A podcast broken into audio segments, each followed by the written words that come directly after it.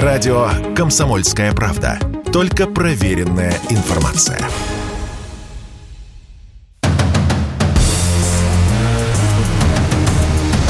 Не лишние деньги. Совместный проект экономического обозревателя комсомолки Евгения Белякова и главного редактора портала «Мои финансы РФ» Надежды Грошевой.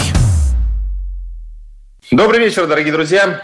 Э, Евгений Беляков, Надежда Грошева. Это программа «Не лишние деньги». Э, Надя, привет. Женя, привет. Да. Всем добрый день. Ну, э, сегодня, как всегда, будем обсуждать наши любимые денежки, что с ними происходит, куда их лучше вложить, чтобы их стало побольше. Ну, или как их сохранить так, чтобы их стало не стало поменьше. Не стало, не стало поменьше, да. вот. а, ну, да, слушай, э, я вот недавно смотрел статистику Центробанка, то есть начнем ну, с какой-то такой основной тенденции, наверное. А, по статистике Центробанка у нас уже ниже 7% а, это средние ставки по вкладам. Это причем средние максимальные ставки по вкладам в банках 6,9% э, годовых в среднем. То есть это такой очень низкий показатель. Ну, по сути, в три раза доход доходность по депозитам упала, э, конечно, мне кажется... По сравнению, это... да, с пиковыми значениями. Но, знаешь, э, как раз сейчас заканчиваются те депозиты, которые многие открывали в марте по повышенным ставкам. И это создает дополнительную проблему. Во-первых, ставки действительно стали ниже. А во-вторых, банки, видя поток людей, которые хотят закрыть свой депозит, предлагают не только депозиты, но и э, другие, скажем так, э, альтернативные продукты. Ну, вот буквально... мне, мне, кстати, звонил один э, из менеджеров моего банка. Так. Он, кстати, интересно, вот так при, приглашал меня на встречу, говорит, Евгений, у вас закончился, заканчивается скоро вклад. Вот, приходите его продлевать. Я говорю, слушай, ну, как бы есть онлайн-банк, э, есть мобильный банк, я там продлю. Ну, вдруг у вас есть какие-то вопросы. Ну, знаешь что, а, поскольку я работала инвестиционным консультантом в банке, а, то могу сказать, что есть у банковского работника KPI. А, во-первых, он должен назначить определенное количество встреч но из этих встреч, естественно, провести определенное количество продаж. И депозит тут не является продажей, поэтому э, сами банковские работники очень заинтересованы в том, чтобы продавать какие-то иные продукты. Вот буквально на днях мне звонила подруга, беременная подруга и рассказала, что а, она пришла в банк закрывать депозит, а ей предложили какой-то инвестиционный продукт. Она это так назвала. Когда я спросила, что же это было, она сказала, знаешь, я что-то не разобралась, но мне сказали, что это на 20 лет, и а, должно, ну, очень привлекательная доходность будет. Но когда мы стали разбираться, то есть я попросила ее все-таки прислать документы, потому что что такое инвестиционный продукт, э, не очень понятно, да, и оказалось, что это продукт, который называется «Инвестиционное страхование жизни». Как раз один э, из э, альтернатив, ну, одно из альтернативных предложений сейчас активно пользуется популярностью у менеджеров в банке. А, они вместо депозита предлагают вложить вот деньги таким образом. Ну, причем не говорят, что это получается какой-то... Они говорят завуалированно, что это инвестиции, что это все-таки приходят в надежный банк, э, что это лучше, чем депозит. Хотя это не лучше, чем депозит. Ну, просто это иной продукт. Да? То есть э, что такое инвестиционное страхование жизни? А, человек получает страховку, Страховым случаем э, является смерть или потеря трудоспособности. То есть в случае, если, там, не дай бог, он умрет, ну, его родственники получат достаточно круглую сумму. А, но на протяжении 20 лет, например, он должен будет вносить по этому страховому продукту определенный взнос. Но в данном случае предложение было на там, 200 тысяч рублей в год. То есть, ну, это обременяет человека, да, да некоторым образом. Как ипотека практически. Ну, да. Дополнительная ипотека. Дополнительная, да. И очень часто люди не разбираются вот в этих деталях, ну, им кажется, ну, раз менеджер предложил, наверное, это что-то какой-то действительно выгодный продукт, э, и стоит туда вложить деньги. А потом мучаются, потому что, с одной стороны, это не депозит, то есть э, он не застрахован по системе а, у нас есть система страхования вкладов, и все вклады застрахованы. Так вот, все, что не является вкладом, под эту страховку не попадает. А, ну, то есть это надо будет общаться с, со страховой компанией, я так понимаю. Да, и, и более того, вот многие не понимают, что если они пришли в банк и там приобрели вот этот страховой продукт, они уже становятся клиентом не банка, а страховой компании. И в случае возникновения каких-то сложностей, проблем, ну, мало ли вдруг э, эта страховая компания лишится лицензии, разбираться они будут уже не с банком, а с той компанией, которая продала им полис. Банк тут просто посредник. Я, кстати, почему не повелся на вот этот звонок менеджера, потому что когда я, я вспомнил, когда я оформлял карточку в этом банке, а, ну и достаточно там минут 10, наверное, сидел, пока все оформляли документы, а, за соседней стойкой как раз менеджер, значит, рассказывал, показывал какие-то графики, вот, смотрите, цена акции идет вверх, вы здесь вот как-то так. В общем, очень так а, объяснял, объяснял. Я хотел подойти к этим мужчинам, которые там сидели, да, и сказать, бегите! Вот, ну не стал этого делать, конечно. Беги, Лола, беги. Они вроде сами все поняли, вот, сказали, что мы подумаем, да, и ушли. Я думаю, ну, слава богу. Ну, кстати, у такой а, практики есть, а, ну, даже название называется мисселлинг. То есть, когда работник банка продает э, продукт клиенту, который не соответствует его запросам. Ну, в данном случае человек пришел вложить свои деньги на депозит, продлить депозит, э, хочет э, получить какой-то надежный продукт под ожидаемый процент. А ему говорят, ну, слушай, сейчас ставки упали, давай другой какой-нибудь продукт мы тебе сейчас предложим. И начинается. Вот, э, инвестиционное страхование жизни – это один из продуктов, которые предлагают. Есть ну, разные альтернативы. Бывают еще, например, структурные ноты. Это тоже не вклад, а продают Ой, его да, очень... А, давай сейчас э, я одну историю про инвестиционное страхование жизни скажу, чтобы ну, не все думали, что это так уж плохо. Да? А у меня, например, этот депозит есть. Ну, не депозит, да, скажем так. То есть э, этот вид финансового инструмента, он у меня есть. А чем он мне нравится? А, ну, по крайней мере, как я для себя понял, я там определенную долю своих вложений, то есть небольшую откладываю себе, там, скажем так, на пенсию. Вот. А, и а, чем он мне нравится? Тем, что он заставляет меня сберегать. То есть у меня автоматически карточки деньги списываются, мне не нужно каждый раз думать, отложу я сегодня, не знаю, в этот месяц 10 тысяч или 20 тысяч. Да, я знаю, что мне вот, вот кровь из носа нужно, чтобы на карточке были, была какая-то определенная сумма, которая спишется и запишется мне вот на этот э, инвестиционный инвестиционный счет.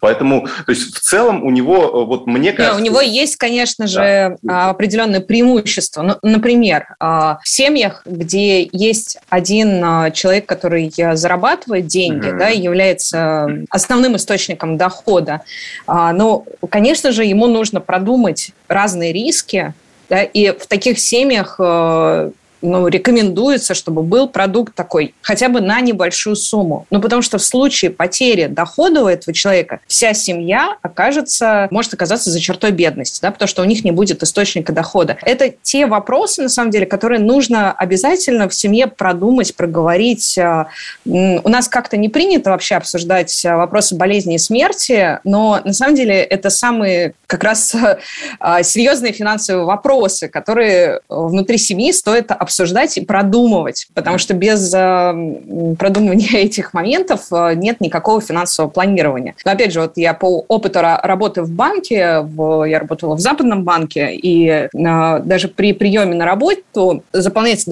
достаточно большой пакет документов, и там уже сразу же нужно подписать э, документ такой, э, кому достанутся все мои э, накопления в случае смерти. То есть этот момент нужно продумать еще при приеме на работу. Конечно же, каждый, кто подписывает этот документ, надеется, что этого не произойдет. Но продумать этот риск нужно, потому Кстати. что есть вокруг люди, которые потом останутся, и они будут наследниками, да, и нужно понять, кому действительно это все перейдет. Я помню, да, это, это, кстати, мне кажется, давай сделаем отдельную передачу еще про это, я думаю, в какую-нибудь ближайшую неделю, а, потому что тема действительно очень большая, и они очень мало говорят. И вот, кстати, очень интересно, что действительно подписывали вот эту бумагу, потому что недавно, я относительно недавно писал, делал публикацию об этом. 300 миллиардов рублей неопознанных денег, это по примерным расчетам, лежит в российских банках. То есть в большинстве случаев это деньги умерших людей, чьи родственники не смогли их найти и, соответственно, обратиться за ними. Вот, да, это, это на самом деле большая проблема, и как раз а, поскольку в России просто об этом не принято говорить. И очень часто те, у кого, ну, как правило, это глава семьи, который зарабатывает, он что-то откладывает, но он не говорит, где находятся эти деньги. И еще если на банковском депозите эти деньги найти можно, ну, если пройти по всем банкам, да, а, с, ну, в общем, есть э, механизм, можно найти эти деньги родственникам, да, да. прямым наследникам. Но если эти деньги лежали, например, в ПИФах, угу. в инвестиционном фонде... Или в очень маленьком банке. Или в очень маленьком да. банке. Найти их практически невозможно. То есть потратить, на... Э, зачастую просто родственники не знают, что эти деньги были. Угу, а, да. И э, потом О, действительно очень многие, мне просто рассказывал один человек, как он получил наследство, когда его отца не стало, и он знал, что еще помимо там квартиры и банковского депозита где-то были паи. Но паи эти найти он не, не удалось, да? Понятно. Ясно. Обязательно эту тему разберем э, в одном из ближайших наших эфиров. Прервемся на рекламу и вернемся через пару минут. Радио «Комсомольская правда». Никаких фейков, только правда.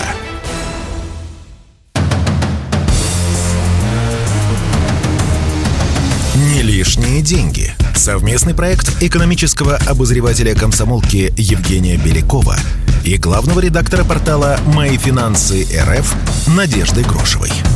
Итак, мы снова в эфире. Евгений Беляков, Надежда Грошева. А, говорили про э, инвестиционное э, страхование жизни. Э, то есть, ну, как плюсы, так и минусы в этой истории есть. Минусов, к сожалению, мне кажется, у этого продукта сейчас больше. В основном за счет вот такой очень некорректной работы, мне кажется, многих менеджеров. Вот как мне кажется. Да, мне кажется, просто э, здесь нужно четко понимать, что это за продукт. Это не альтернатива депозиту, не альтернатива вкладу. Это э, страховой продукт, который действительно помогает защитить от некоторых рисков, помогает накопить, как вот э, ты используешь да, этот э, инструмент. Не стоит рассчитывать, что по нему будет какая-то сверхдоходность. Угу. Как правило, все-таки по нему очень небольшая доходность. И он помогает эти деньги не потратить. Они будут на отдельном счете лежать. И через э, при наступлении страхового случая, там, либо определенном количестве лет, либо негативного страхового случая, деньги можно получить, э, ну, скорее всего, с доходностью, которая покрывает инфляцию. То есть они будут не обесценятся за это время. Когда Либерал. человеку предлагают в качестве альтернативы, и он не разбирается в том, то, конечно же, э,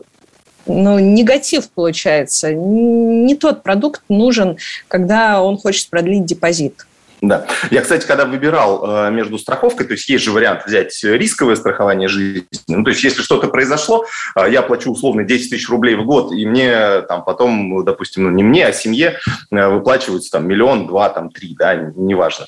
То есть это будет такая некая страховка. Но э, мне лично вот было жалко, да, я думаю, ну эти ж, я же 10 тысяч рублей уже назад никак не получу, а вдруг ничего не произойдет, да.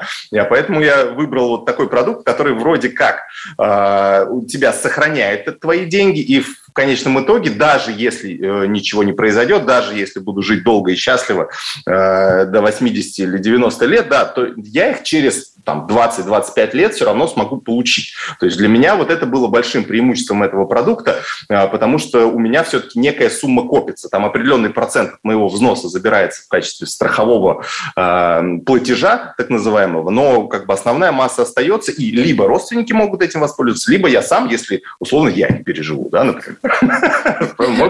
Пусть так и будет.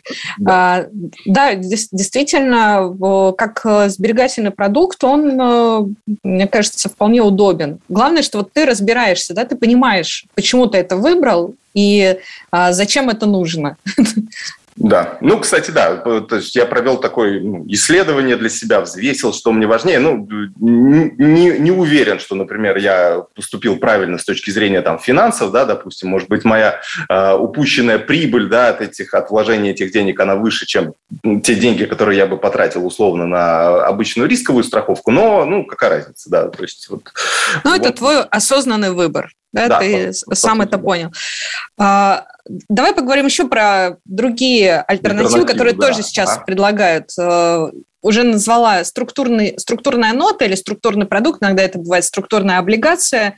А, тоже предлагают активно в банке, когда человек закрывает э, депозит, говорят, у нас есть э, более доходный дох, э, инструмент, давайте мы, там, ну, например, э, структурная облигация. Это ценная бумага, которая состоит из определенной структуры. То есть это не совсем акция, не совсем облигация. У нее внутри вшито сразу же несколько продуктов. Как правило, туда там входит в том числе э, такой рискованный продукт, как а, опцион. Бумага, ну, то есть которая... там входят, как я помню, там четыре компании, вот как правило, входят. Вот они как-то... Как они по- по-разному, да, очень по-разному. Потому что структура может и две быть, и десять, э, и угу. целый пакет из 30 может быть. Э, тут э, все зависит от того, кто собирал вот этот продукт, структурный, да, то есть структурный он, потому что у него есть определенная структура, да, он неоднородный. Как раз Но... из серии «кручу-верчу, запутать хочу». Да, да вот э, помнишь э, фильм, э, по-русски не помню как название, «Big Sale» про кризис 2008 года. Да, сейчас, сейчас погуглю, да. И там как раз э, один из менеджеров объясняет, точнее, не менеджер объясняет про этот продукт, а шеф-повар объясняет про структурный продукт, что если это очень схоже, как если бы у меня осталась э, двухдневная рыба, я бы ее, конечно же, как рыбу не продал, но в качестве, э, для того, чтобы положить ее в суп, она вполне сгодится. Так вот, суть именно такая. То, что нельзя игра продать... на понижение называется. Да, игра, игра на понижение. понижение. Да, да. Big Sale, mm. точно. А, так вот, то, что нельзя было бы продать э, по отдельности в, в качестве структурного продукта, очень даже неплохо продается. А, рисков много, потому что нужно разбираться в деталях всегда к чему привязан, что там внутри лежит, э, чей это опцион. Потому что э, кто выпустил эту бумагу. Сейчас очень много сложностей у тех, кто, ну, например, они покупали в российском банке такие бумаги, а на самом деле э, выпускала такую бумагу дочка этого банка, которая зарегистрирована где-нибудь в офшоре или э, в какой-нибудь иностранной юрисдикции. И сейчас эти бумаги заморожены, потому что э, не работает вот этот мост э, с Евроклиром. Mm-hmm. Поэтому, опять же, в качестве альтернативы, ну, я бы предостерегла использовать, особенно сейчас. Давай еще побольше расскажем про этот продукт. Э, то есть, условно, э, у нас, вот, вот как, как я его понимаю, как э, мне, по крайней мере, его предлагали, у нас крупные банки их тоже предлагали. То есть, там, условно, есть четыре компании, допустим, да, четыре компании. У меня просто был очень интересный кейс, когда ко мне обратилась, в общем, одна моя знакомая и сказала, слушай, мне вот что-то там в банке продали, я не понимаю, что. Вот, посмотри, пожалуйста, насколько это все вообще а, адекватно и все остальное.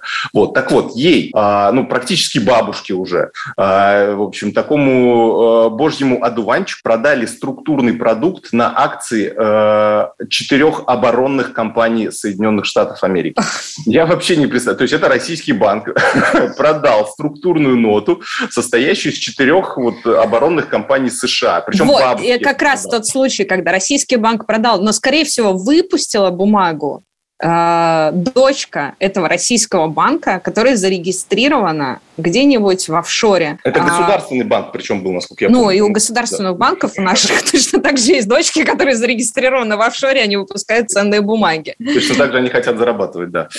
А, вот, в общем, а, там и там, э, э, что интересного из э, вот этих исключений, да, и таких нюансов этого продукта было то, что если, сейчас вот я точно проценты не вспомню, но, грубо говоря, если акции хотя бы одной из компаний падают больше, чем на 25%, а, то она получает ноль. Вот да, это вот условие, так там, условие, да. Я могу чуть-чуть ошибаться, может быть, угу. в процентах, но мне кажется, где, где-то примерно так это было. Но ты прав в том, что там очень часто есть вот эта вилка доходности и условий и условий, как э, ты будешь получать доходность. То есть они не э, абсолютно коррелируют с основным э, активом, да, там, с акциями. То есть, э, если ты просто купил акции, да, вот насколько они подорожали, столько ты получил, насколько подешевели, столько получил. А, как правило, в структурном продукте есть какая-то развилка.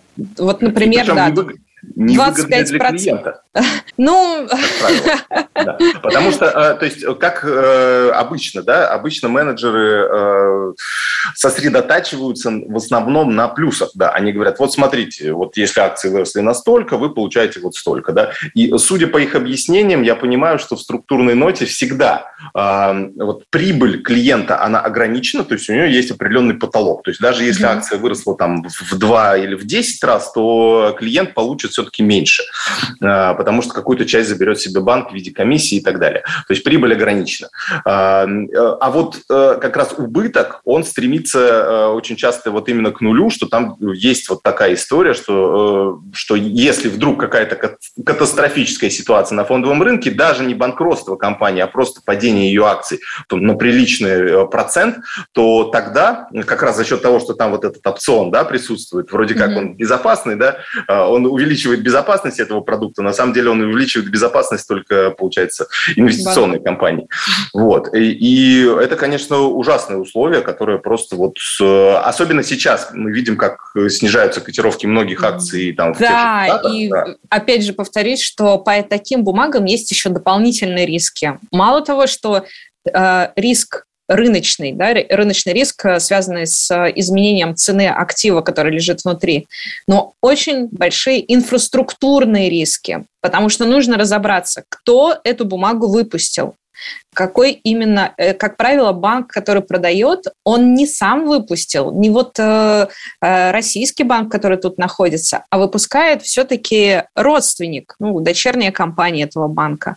А, во-вторых, второй момент, где хранятся эти бумаги, потому что хранятся, раньше они все время хранились в иностранном депозитарии в основном, и к доступа сейчас к этому депозитарию у нас нет.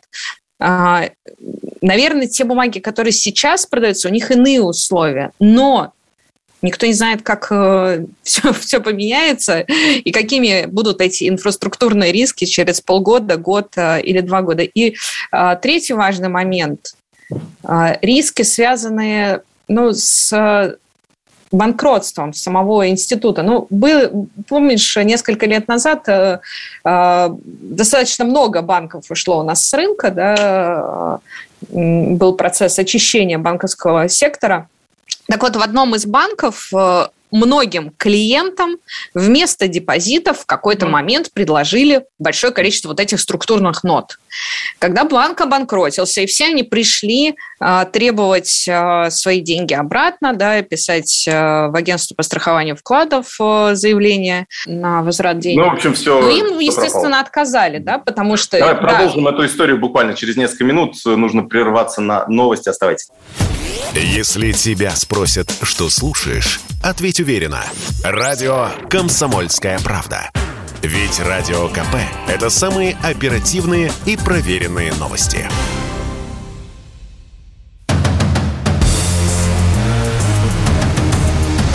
Не лишние деньги. Совместный проект экономического обозревателя комсомолки Евгения Белякова и главного редактора портала «Мои финансы РФ» Надежды Грошевой. Снова в студии Евгений Беляков, Надежда Грошева. А, обсуждаем альтернативы, которые банки предлагают а, вкладчикам а, взамен выгодных вкладов, которые у нас были начиная с весны, и которые не продлеваются по тем ставкам, по которым мы хотели бы их продлить. И как раз сейчас заканчиваются. Да, и как раз сейчас заканчиваются. Да. Я, кстати, сделал несколько вкладов долгосрочных. Один у меня даже годовой вклад есть. Ну-ка, по какой ставке? Похвастайся. Выполняем 12%. Ох. Один полугодовой есть по 14%, да, но вот, вот он, конечно, скоро закончится тоже уже. Вот, поэтому, ну, в общем, есть нюансы, да. И по какой ставке тебе предлагает банк продлить? А, продлить, да, он, э, банк предлагает продлить по ставке, ну, соответственно, 6-7%. Э, то есть сейчас. Но там я, кстати, помню, Про уловку, да? да, да. Как... А, мне кажется, я уже об этом говорил э, в эфире, а может быть нет. А, в общем, скажу так. Банк сейчас один из крупнейших наших банков. Э, он делает так.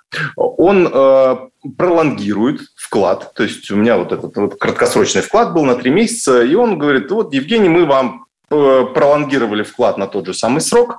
В общем, теперь по ставке там 4,9. Вот. Я, ну, я смотрю, так думаю, о, 4, 4,9. Я думаю, ну, что-то маловато, ну, наверное, такие условия. Ну, ладно, пускай лежит. Я залезаю сразу же в мобильном приложении, просто думаю, для интереса, посмотрю, если новый вклад сейчас открыть, думаю, сколько ставка будет. 7% годовых. То есть расчет на то, что человек подумает, ну, продлился, продлился, вроде деньги сейчас особо не нужны, снимать не буду, ну, пускай, в общем, лежит. Ну, большинство из нас так делают, да, то есть большая Конечно. часть вкладов, она продлевается и, собственно, э, остается лежать в банке.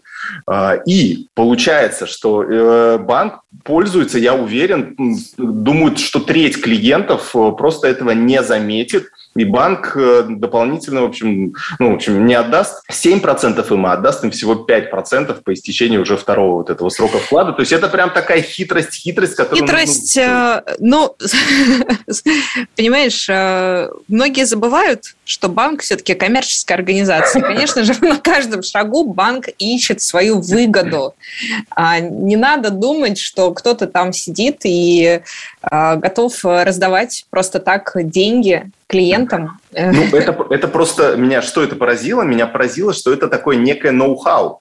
То есть раньше банки ну, делали, ну, они продлевали, ну, вот по тем рыночным ставкам, которые сейчас есть в банке. А сейчас вот они придумали вот эту фишку, понимая, ну, это, видимо, какая-то психологическая... Э, уловка, да. То есть э, да, вот это продление, это, конечно же, уловка в том смысле, что большинство людей не пойдут э, если можно не совершать какое-то действие, люди не будут его совершать. То есть ну, вот да, примут да. те условия, которые есть, только бы не, ну, дополнительные э, раз не принимать никакое решение. Ну, что... слава богу, что сейчас вот есть вот это онлайн, мобильные приложения. Я, собственно, когда увидел это, я тут же закрыл вклад, вот, ну, потому что он только что переоткрылся, да, то есть там никаких накопленных процентов нет, они уже начислились, то есть я его закрываю, мне, конечно, три раза еще спросили, а вот смотрите, к концу срока вы сможете заработать столько, может быть, подумайте, не закрывайте, пожалуйста, вклад, ну и так далее. Ты его закрываешь, открываешь новый, кладешь туда эту сумму, и, собственно, получаешь уже там не 5%, а 7%. Да, ты сломал систему, в общем. Да, ну, да, наверное, да. Но это же наше, мы тоже хотим, банки хотят. Да, да, да. В том-то и дело, что а, тут, мне кажется, кажется, нужно за свои деньги обязательно бороться, да, потому что банк за каждую копеечку вот делает все, чтобы заработать еще и еще, а люди как-то благостно так относятся к банку, ну, наверное, они там лучше знают. Нет, нужно каждый шаг проверять, смотреть, что они там предлагают, ага. потому что они э, зарабатывают за счет клиентов. Да, ну, кстати, вот и держать я еще для себя понял, что, э, конечно, нужно вот максимально, максимально все закидывать на э, накопительный счет. То есть вот, э, то есть не держать это все на текущем счете. Да, чтобы сберечь деньги от себя. А, это же золотое правило. При, пришла зарплата, сразу же как минимум 10% переведи на накопительный счет. Не, я, я про другое. Я про другое. Вот mm. у нас условно приходит э, зарплата да, то да. есть, э, допустим, ну, какие-то среднюю зарплату, ну, 50 тысяч у нас приходит, да, у людей, вот, и вот, ну, и как бы они лежат на карточке и лежат, да, здесь 5 тысяч потратили, тут за коммуналку заплатили, тут и так далее, да, но э, получается все равно вся сумма не тратится в первые же дни, в основном, ну, как-то постепенно расходуется, часть, может, подкладывается и так далее, но эти деньги лежат на текущем счете, а у некоторых какие-то остатки еще копятся, например, да, они думают, ну, может быть, пригодятся, да, может быть, какая-то крупная покупка будет, может быть, какая-то поездка, поездка. Я их пока оставлю, не буду их на, вклад, на вкладе морозить. Но при этом они получают 0% годовых на свои остатки, хотя могли бы получать условные там 3, 4 или даже 5% по накопительным счетам, если бы просто всю сумму перекинули на накопительный счет, и забирали ее частями для совершения каких-то покупок, например. То есть держали минимум какой-то на текущей карте, а вот все остальное на накопительном счете. Они, конечно, ну, небольшие, да, окей, 3-4%, но все равно, мне кажется, это такая. Э, потом потихонечку-потихонечку там 10-100 рублей, 500 э, или 1000 уже набегает за год, за, за месяц и так далее.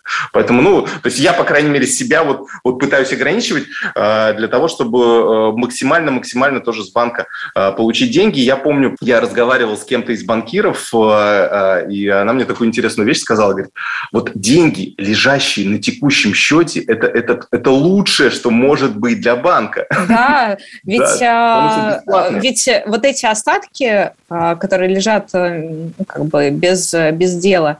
А, по ним, с одной стороны, это не пассив банка, по нему не надо выплачивать проценты, но точно так же они числятся, и эти деньги можно использовать в том числе для того, чтобы купить ОФЗ на какой-то короткий период. То есть О, еще и получить да. доходность, вот облигации, да. э, ну, там хотя бы соизмеримую с инфляцией. Точно, что, получается, вот, получается, банк да. использует вот эти наши... А, если на этих деньгах не зарабатываем мы, то на них зарабатывает банк. Ну, Поэтому это важный лайфхак от Евгения Белякова, что деньги надо переводить на накопительный счет, и копеечку хотя бы зарабатывать. Да, да. Ну, я вот стараюсь. Там, конечно, тоже хитрые схемы, надо смотреть, что в каком банке накопительный счет держать. Некоторые берут минимальный остаток э, в течение месяца, а вот э, я, например, выяснил, что у одного из банков, ну, который у меня есть, э, у них на накопительном счете выплачиваются проценты в течение, по итогам каждого дня.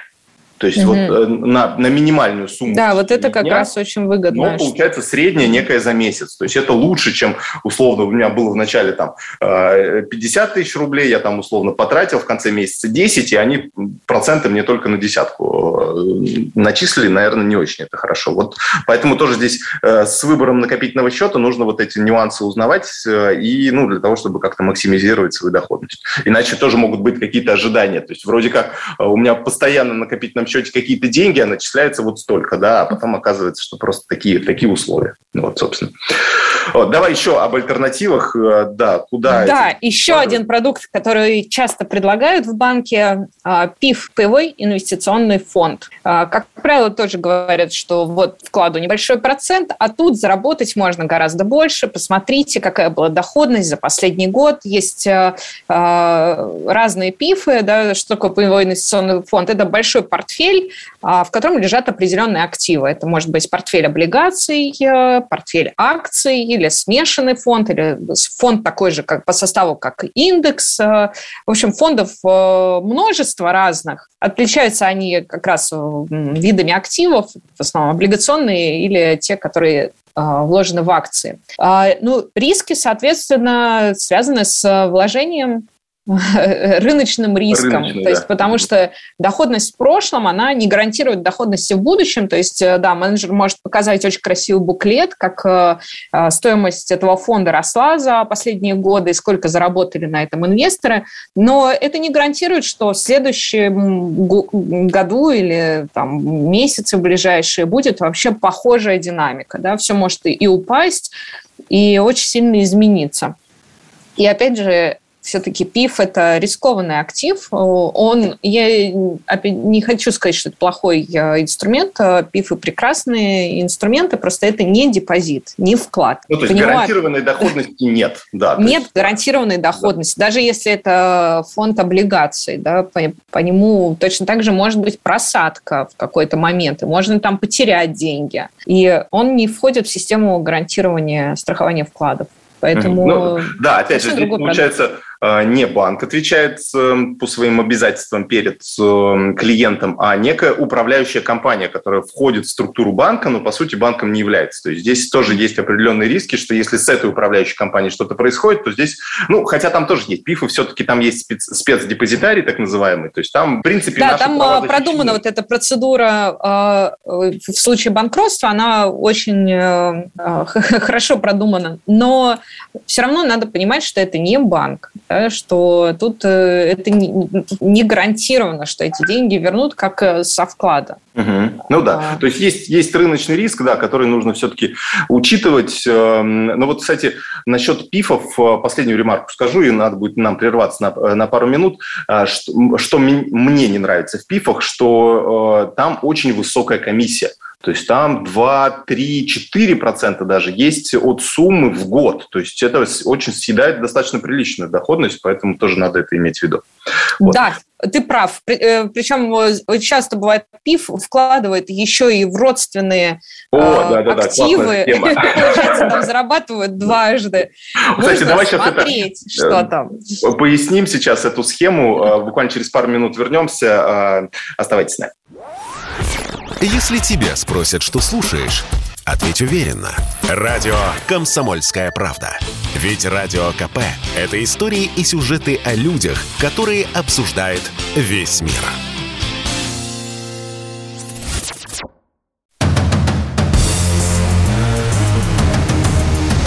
Не лишние деньги. Совместный проект экономического обозревателя комсомолки Евгения Белякова – и главного редактора портала «Мои финансы РФ» Надежды Грошевой. Итак, мы снова в эфире. А, заключительная часть э, нашего подкаста, нашей программы «Не лишние деньги». А, обсуждаем альтернативы, которые эм, могут вам предлагать банки и, собственно, через какой скептический как сказать, взгляд. микроскоп да, или взгляд нужно смотреть на все эти предложения а, для того, чтобы вы были максимально готовы к ним и, соответственно, уже как-то взвешенно принимали свои решения. Давай вот про эту схему с пифами расскажем. Это действительно очень, э, вот как ты говорила, да, что банк э, заточен на то, чтобы ну, по максимальному э, разряду с нас взять деньги. И вот здесь вот эта мне схема очень нравится с пифами.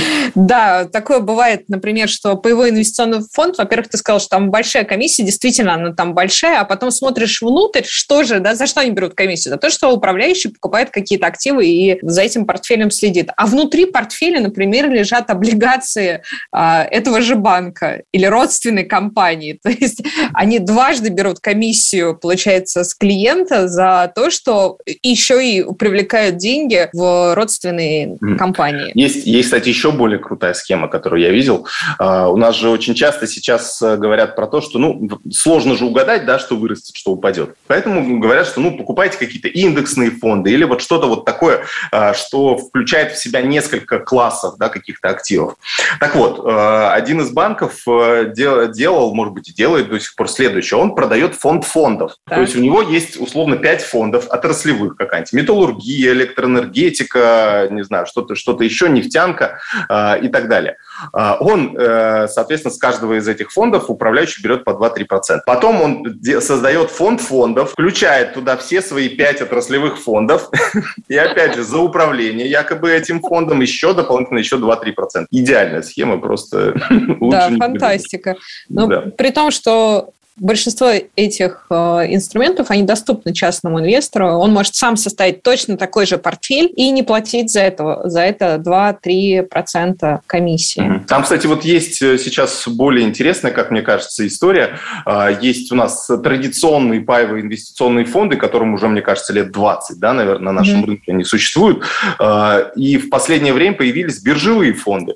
Вот. Я, честно говоря, так до сих пор не понимаю. Мне кажется, разницы между ними вообще никакой чисто с технической точки зрения, но они берут гораздо меньшую комиссию, то есть э, в среднем где-то 1% э, от суммы, и это уже, ну, как бы по-божески уже, даже Да, меньше, и а, биржевой инвестиционный фонд можно в любой момент продать, в любой момент купить. Вот открыт у тебя, например, счет, э, брокерский счет, и лежат там свободные деньги, там можно покупать акции, облигации, а можно посмотреть, какие фонды сейчас доступны, купить фонд, в нем действительно, как правило, комиссия ниже гораздо. И не нужно идти в офис, э, чтобы продавать потом фонд. Просто нажимаешь кнопочку, продаешь, э, и все. Ну, ну, да. Но точно такие же риски. Рыночные риски никто не отменял. Да? Нет никакой гарантии доходности по паевым инвестиционным фондам. Все зависит от активов, которые лежат внутри. Они могут как расти, так и падать. И даже если там лежат облигации, они точно так же могут расти и падать. А, давай еще одну альтернативу тогда рассмотрим. А, то есть валюта. Да, сейчас все говорят, что, а, ну, соответственно, какую-то часть может быть перевести в валюту, на фондовый рынок и так далее. То есть вот а, какие у нас есть, в принципе, валютные альтернативы? Ну, получается, что, наверное, сейчас в основном с юанем а, валютная альтернатива связана? А, ну, я вот смотрел на личный юань, он, конечно, его очень сложно найти, мне кажется, но, в принципе, у нас в банках он есть, а, но разница между покупкой и продажей, ну, просто меня лично поразила, когда я пришел тут в обменник посмотреть на курсы. Э, на экскурсию, да, скажем так. 9 а э, рублей, э, значит, покупали юань, 12 рублей его продавали. Это при рыночном курсе в районе там 10 было. То есть 20% по сути такой комиссии при продаже наличного юаня, вот, ну, меня это, честно говоря, смутило. То есть, конечно, можно купить это, ну, лучше всего это покупать на брокерском счете. Вот, другое дело, что, что с ним делать? То есть, это же, он же просто лежит, он... Да, абсолютно так. Сам по себе он не приносит никакой доходности. И ходят разговоры о том, что было бы здорово добавить э, бумаги в юане, uh-huh. но там очень много инфраструктурных сложностей. Не так просто добавить, э, ну, у нас торгуются, да, и на Санкт-Петербургской бирже, и на Московской бирже акции иностранных компаний. Uh-huh. И если достаточно прозрачный механизм вот этого добавления там американских бумаг э, и европейских, ну, с европейских чуть сложнее, то с китайскими бумагами там uh-huh. очень много сложностей, и я не думаю, что они прямо в ближайшее время появятся. Сейчас есть, появились гонконгские бумаги, я, кстати, а, вложил. Да? Ну и как? Как, расскажи. Да пока, ну, плюс-минус. Что-то в небольшом плюсе, а что ты купил? в небольшом минусе. Ой, я купил э, Алибабу, соответственно, я купил Алиэкспресс, э, соответственно, головная компания Алиэкспресса. Угу. Э, еще я купил, э, честно говоря, на Абу, чтобы попробовать. Думаю, дай попробую, как себя покажет. Там Tencent, э, вот. Я прочитал, то есть для, для большинства... А, Xiaomi я купил из того, что известно, да, вот продавец мобильников и прочей техники, Xiaomi. Вот, соответственно, я его тоже купил. Ну, опять же, да, поясню, что это никакая не инвестиционная рекомендация. Вот, но решил попробовать, да, что это будет, как это будет. И, кстати, еще купил э, облигации одной российской компании э, в юанях, которые вот выпустили, тоже, тоже с большой помпой все это, все это было выпущено. Я думаю, ну, раз э, у меня уже куплены были юани, я думаю, ну, надо их вложить хотя бы во что-то, да, э, чтобы что-то, во что-то, что приносило бы доход доход. То есть мы в юанях можем, по сути, получать доход, либо мы можем их положить на вклад, то есть у нас э, крупные банки, некоторые уже делают вклады в юанях и уже дают за них определенные деньги, там до а, полутора-двух процентов годовых. А здесь были облигации под 3,7% годовых. Э, ну, собственно, вот э, решил попробовать. Ну, какую-то часть я в них вложил, ну и так смотрю, ну, чтобы без дела не лежали просто. Да, понятно, что есть расчет на рост китайского юаня, на рост там других валют, но тем не менее лучше, лучше чтобы еще и дополнительно к нему был какой-то пассивный доход. Вот я лично для себя такое решение принял. Ну, а это верное решение, чтобы деньги просто не лежали. Да, ну посмотрим. Это все равно пока такой эксперимент, да. То есть я так потихонечку смотрю, что-то покупаю, и уже... А, мне кажется, это такой э, лучше всего, то есть не, а, не бросаться сразу, да, как у нас часто э, вот, э, в разговоре со знакомыми, с друзьями, с родственниками, часто у всех вот какие-то крайности, да, все, все хотят, ой, сейчас точно все деньги нужно в доллары, или там сейчас все деньги нужно в какие-нибудь облигации или акции, да, или что-то, да, то есть все вот мыслят вот этими крайностями, чтобы, ну, либо все, либо ничего, да, получается. Да, да, да. Мне кажется, наоборот, нужно так точечно входить, чуть-чуть выиграли, хорошо, проиграли, ну, убытки будут не такими серьезными. То есть, ну, такой более осторожный подход.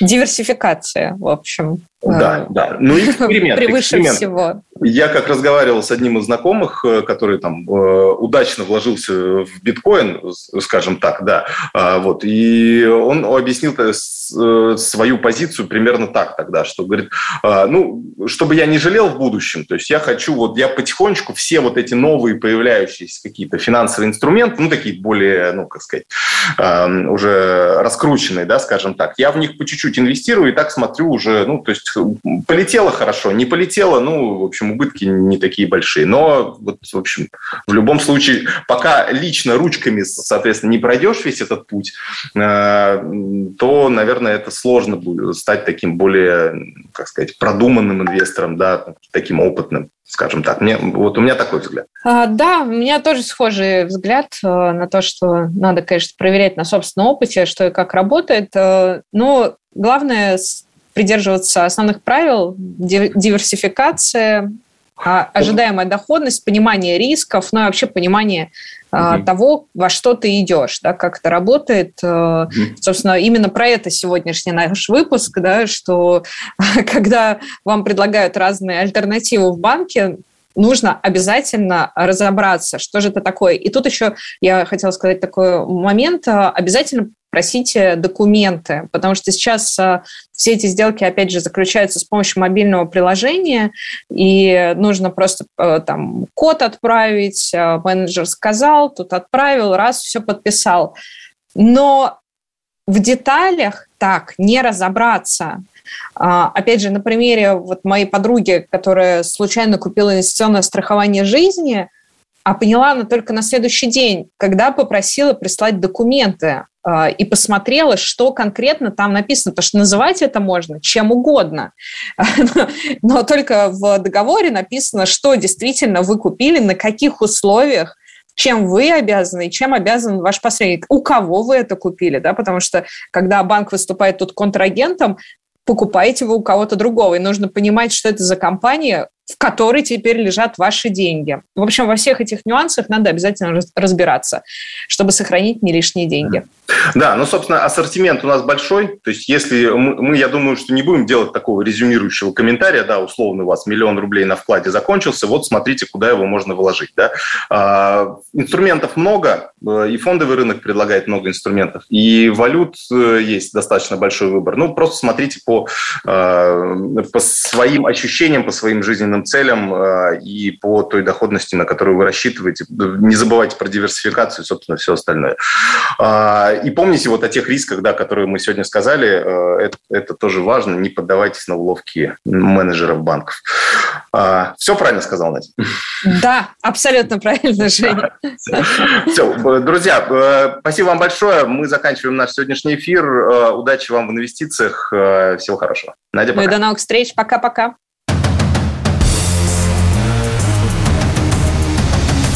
Лишние деньги. Совместный проект экономического обозревателя комсомолки Евгения Белякова и главного редактора портала «Мои финансы РФ» Надежды Грошевой.